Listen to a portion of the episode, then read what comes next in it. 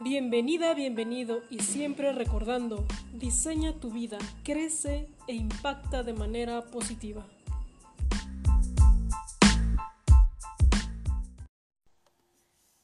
Hola, ¿qué tal? Bienvenidos. Eh, me da mucho gusto saludarlos. Mi nombre es Aida Mora.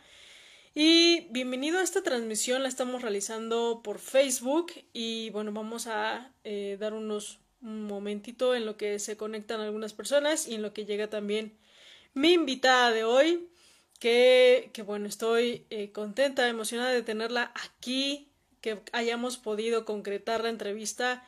Ya habíamos tenido la oportunidad, eh, ya habíamos querido hacer esta entrevista con Angélica Díaz, pero bueno, se vino todo este tema de la cuarentena, lo cual eh, pospuso un poco el tema hasta que bueno, ahorita ya estamos eh, reanudando esta entrevista y bueno, quiero saludar a todos los que se van conectando, de verdad, muchísimas gracias. Eh, la verdad, eh, Angélica Díaz es una persona increíble, la conocí en un taller, en un taller para hablar en público. ¿Vale? Ella estaba en el taller justo porque ella quiere dar a conocer su mensaje, ella quiere da, exponer toda esta parte que, que ha pasado y bueno, pues qué mejor que tomar un curso y ahí nos conocimos. Eh, bueno, la pasamos muy bien.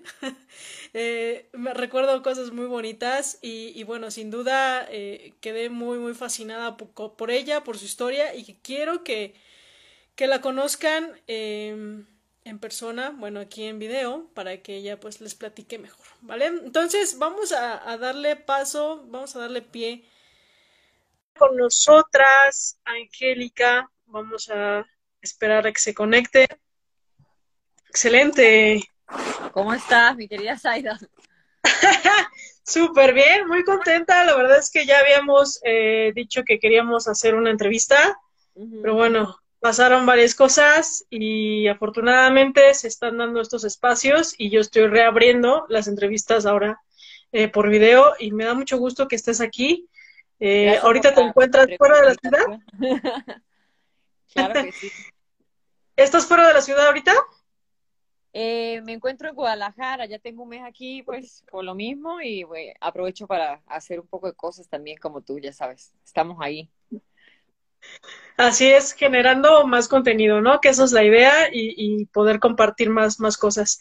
Angélica, hay personas aquí que a lo mejor no te conocen y bueno, hay que dar eh, a entender también que esta transmisión se va a descargar y bueno, lo vamos a poder eh, escuchar en, otros, en otras plataformas. Entonces, para que más gente te conozca, dime, Angélica, quién eres, de dónde vienes y por qué surge la inquietud de ser modelo. Pues eh, llegué a los 14 años aquí a México y bueno, eh, mi sueño siempre fue los medios de comunicación, estudio periodismo. Este, me vine muy joven de Venezuela aquí a vivir a México y obviamente pues quise entrar en, el mundo del modelaje, en el mundo de la actuación, también he hecho algunas cosas de... Pero obviamente la vida me puso a mí un, una prueba que, que, es el tema específicamente que vamos a tocar hoy, que, que bueno, tuve una negligencia médica acá en Guadalajara, en donde bueno, es, fue el proceso como que me ayudó a hacer esa transformación de la cual vamos a hablar en la entrevista pues. Claro, por supuesto. Y bueno, algo que también recuerdo que me comentabas era que se vive un ambiente muy distinto al que ahora estás viviendo en respecto al modelaje, porque lo sigues haciendo, ¿no? Claro, o sea, eh, obviamente la vida me dio como ese, bueno, esa, esa prueba que fue demasiado complicada. Yo me, vine, yo me vine a Guadalajara un tiempo con mi mamá a vivir y me dio una gripe muy fuerte este, eso fue hace dos años y medio. Eh, y cuando me fui a inyectar a la clínica, eh, me inyectaron mal para una gripe, o sea, me inyectaron una zona en la pierna derecha que no era. Y en tres días mi vida cambió por completo, o sea, ya era, era, se estaba poniendo en riesgo los riñones, este, por el medicamento tan fuerte. Y fue un cambio radical que, que tuve eh, de tener que abandonar también mi carrera profesional como modelo, de no tener las mismas oportunidades de trabajar y obviamente eso fue lo que me, bueno, o sea, tuve que pasar un proceso como tal para yo poder continuar con, con, con mi vida, o sea, no te digo que es fácil porque en el mundo de modelaje todo es difícil, como tú ya sabes.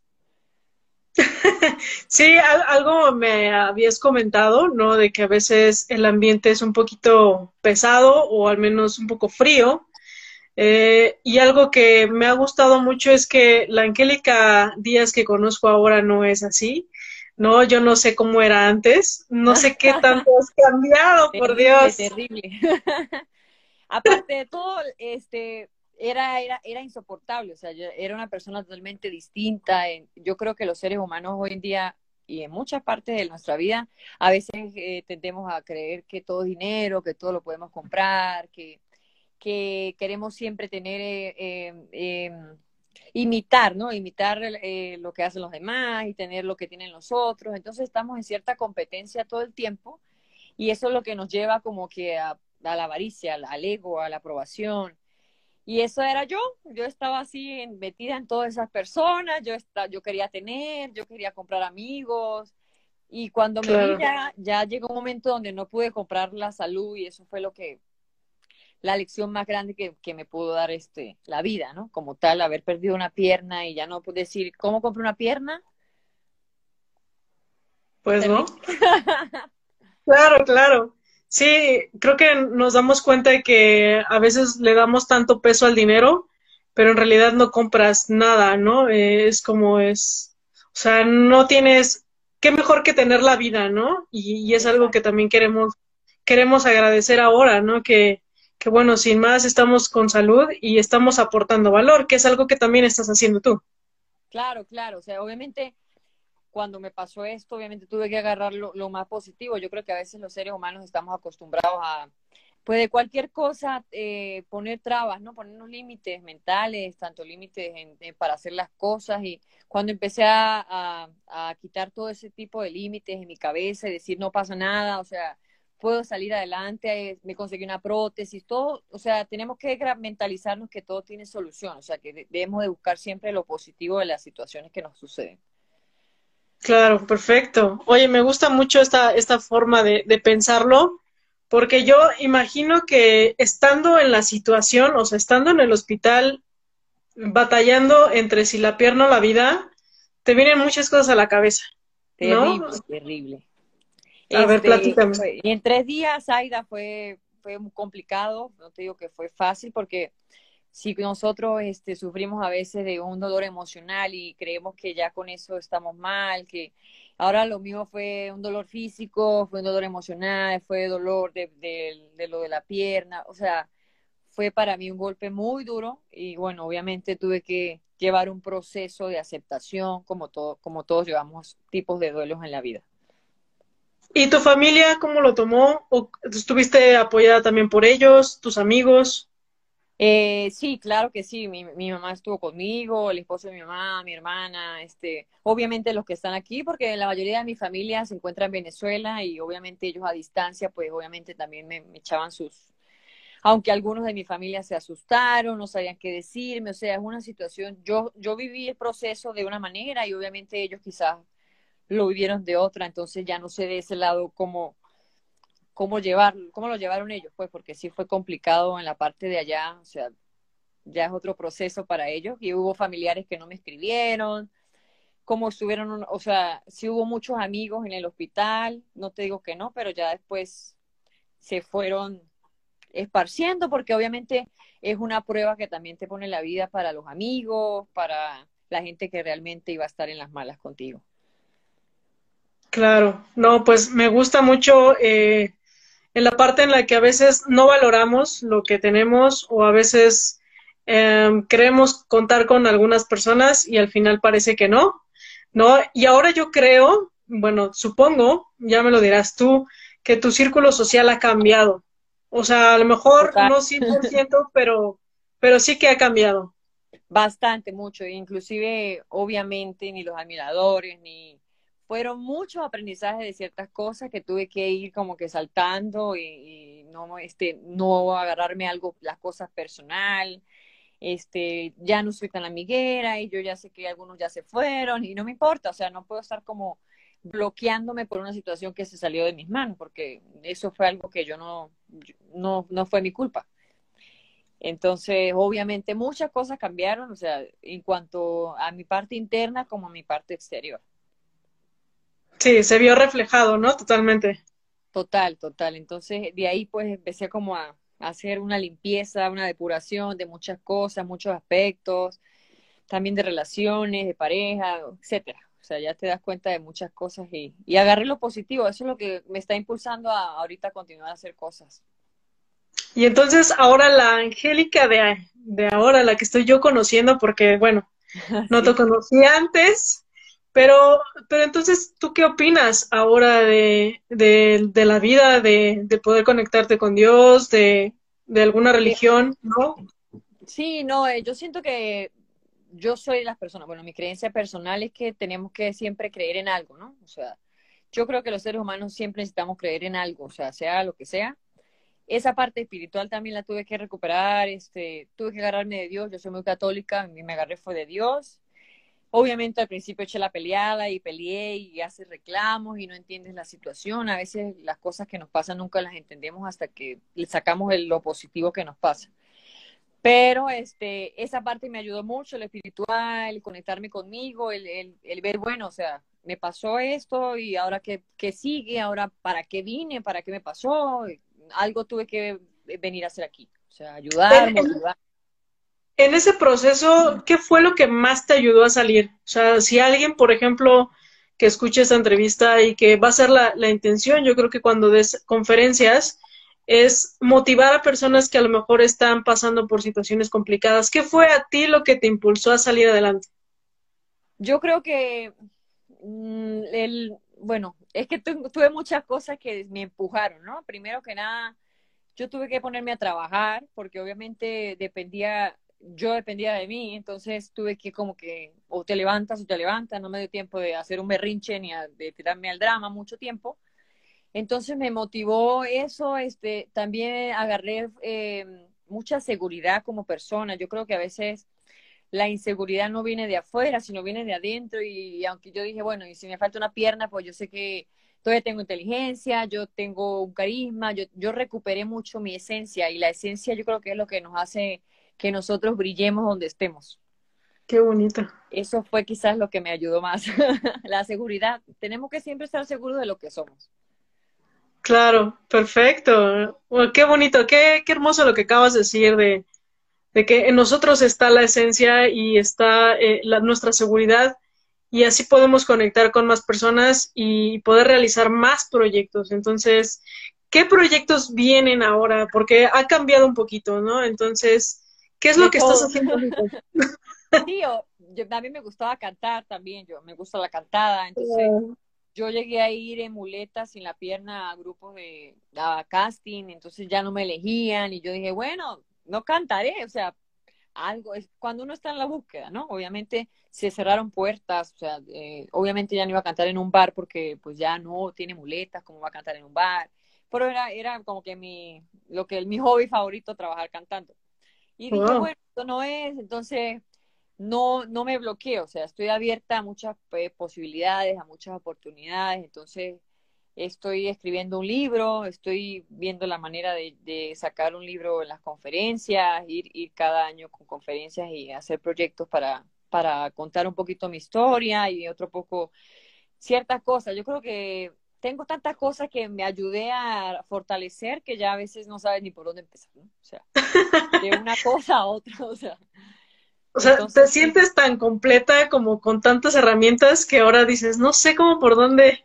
Nada, inclusive yo no sé si tú te acuerdas el día que hicimos la presentación en el curso que mm, contaba la historia, pero me iba por otra historia. O sea, a veces tienes tanto que contar que no es que te haya ido mal, sino han sido pruebas y experiencias que te ha puesto la vida pero ya hacía mi historia y se metía una cosa y ya metieron la pierna, pero ya me iba como al pasado de, de, lo que viví. Entonces ya, o sea, yo creo que todos los seres humanos tenemos siempre una historia que contar y, y alguien lo puedes ayudar, alguien puedes motivar, siempre.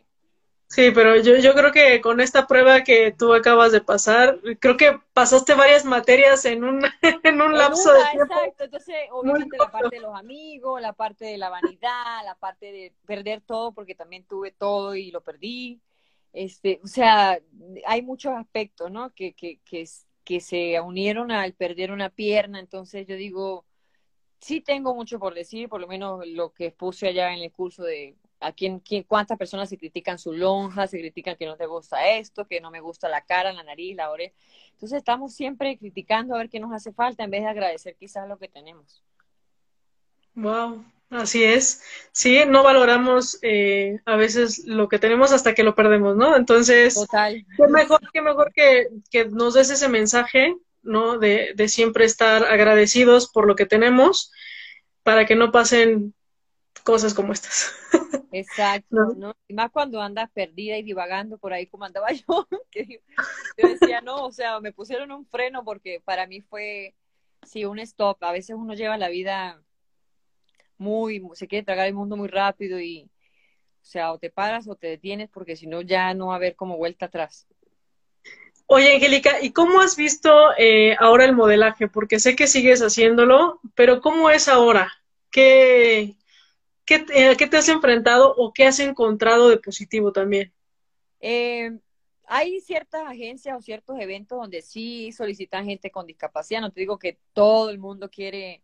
Tengo un eh, trabajo para una agencia que se llama um, Moda Incluyente, que ella maneja personas con discapacidad y ella me, me, ha, hecho, me ha dado muchas oportunidades. Obviamente no hay, no este, no me pagan y es una colaboración que se hace porque ella quiere eso, o sea, quiere que en México haya un poco más de inclusión con las personas con discapacidad, que haya un poquito de que sea algo distinto, que, la, que las agencias de modelos tengan un interés con, con las personas con discapacidades. Pues. Y ella me, me, apoyó en enero para salir en la portada de una revista aquí en México que se llama Mi Ex Costura y ahí fui, fui la imagen de la revista. Entonces he hecho cositas ahí que, que gracias a Dios van apareciendo poco a poco y, y pues yo aprovecho la oportunidad para, para seguir con mi talento. Qué bueno. Oye, y veo que entonces haces varias cosas. ¿Qué es lo que más te ha gustado ahora? ¿No? Estás queriendo dar conferencias, tienes el eh, libro, ¿no? Ahora estás eh, experimentando esa parte de la escritura, ¿no? ¿Qué es lo que a mí, qué es lo que a ti te gusta? Es complicada, es muy complicada, pero, pero bueno, es que obviamente hay que ponerle la sabiduría allá arriba y yo digo que ese es el que manda todo.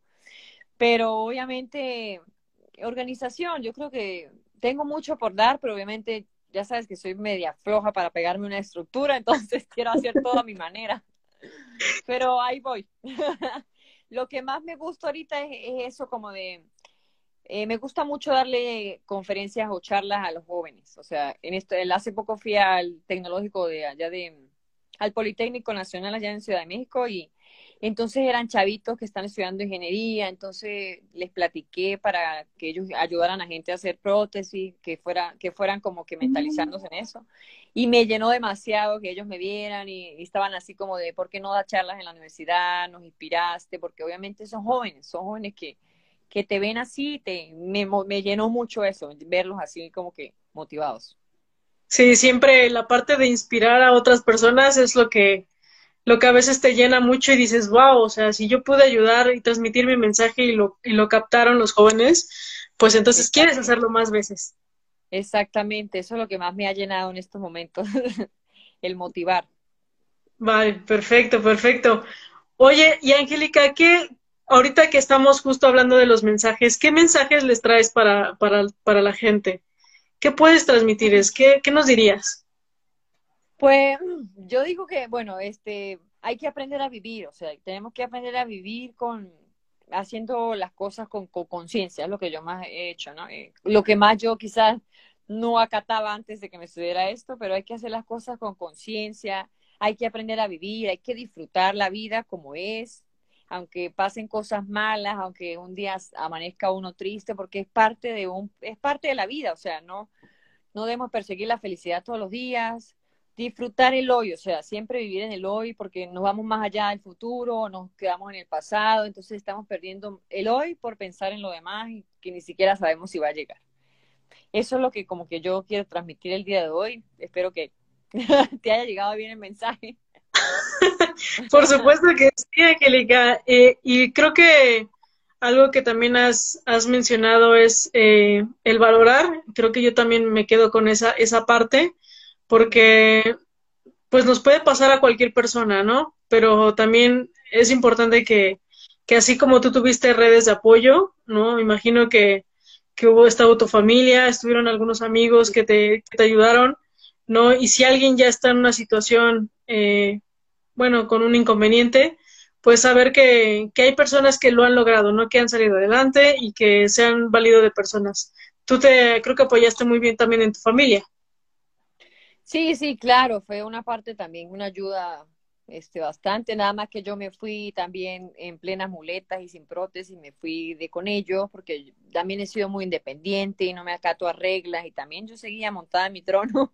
Entonces, pero fue bueno, o sea, al principio me quise victimizar, uno a veces anda victimizándose, que porque a mí, yo dije, no, o sea, me puse a trabajar y me puse a hacer cosas por mí, y yo creo que lo mejor del ser humano es eso, o sea, crecer, avanzar y no quedarse estancado en, en el problema, porque todo tiene solución todo. Es muy, muy cierto.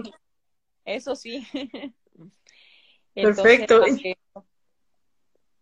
¿Qué es lo que viene ahora para Angélica? Aparte de dar conferencias, el libro, ¿qué es lo que tú tienes ya pensado cuando acabe esta cuarentena? Yo cuando acabe esta cuarentena voy a hacer esto. Pues este, ya está en, no sé, es que esté como muchas cosas por hacer, o sea, este, había hay proyectos todavía ya en México para una otra revista también que me estaban diciendo. O sea, me salen muchas cosas, de verdad que yo a veces no estoy ni preparada para recibirlas y ¡boom! me cae.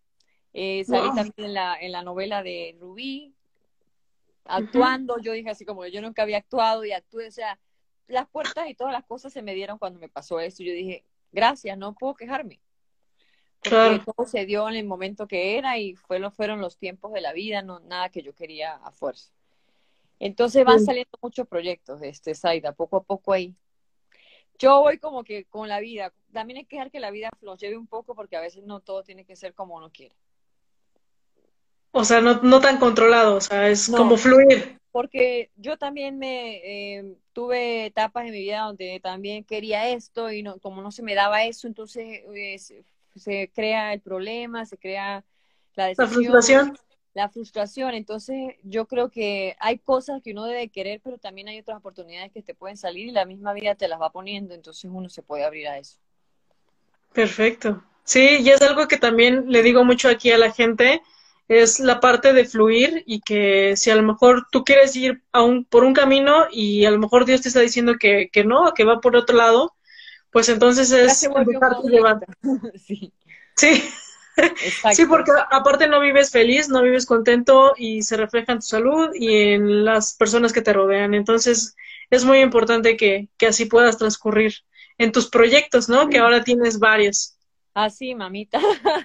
Cuando quiera me dicen, venga, que ocupamos una modelo, yo me voy. O sea, todo ha llegado de esa manera. No ha sido porque yo yo no seguía aferrada con el modelaje, o sea, yo para, obviamente dije, no, ya no va a poder modelar, pero cuando se me presentó una oportunidad de modelar con mi prótesis, dije, wow, o sea, todo sigue bien, o sea, no ha pasado nada, tú vas a seguir modelando y vas a seguir haciendo lo tuyo, nada me detuvo.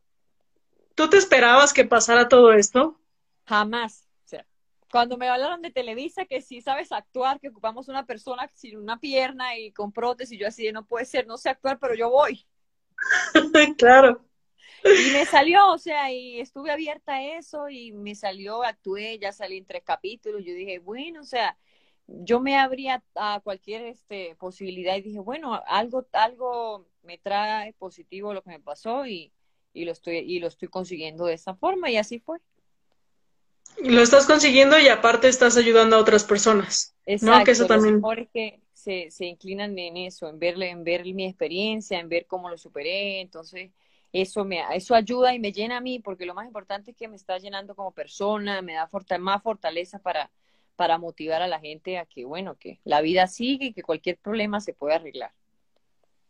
Excelente, no, pues la verdad te admiro muchísimo porque como decía antes, pasaste varias materias en un corto tiempo. No las reprobé, las pasé.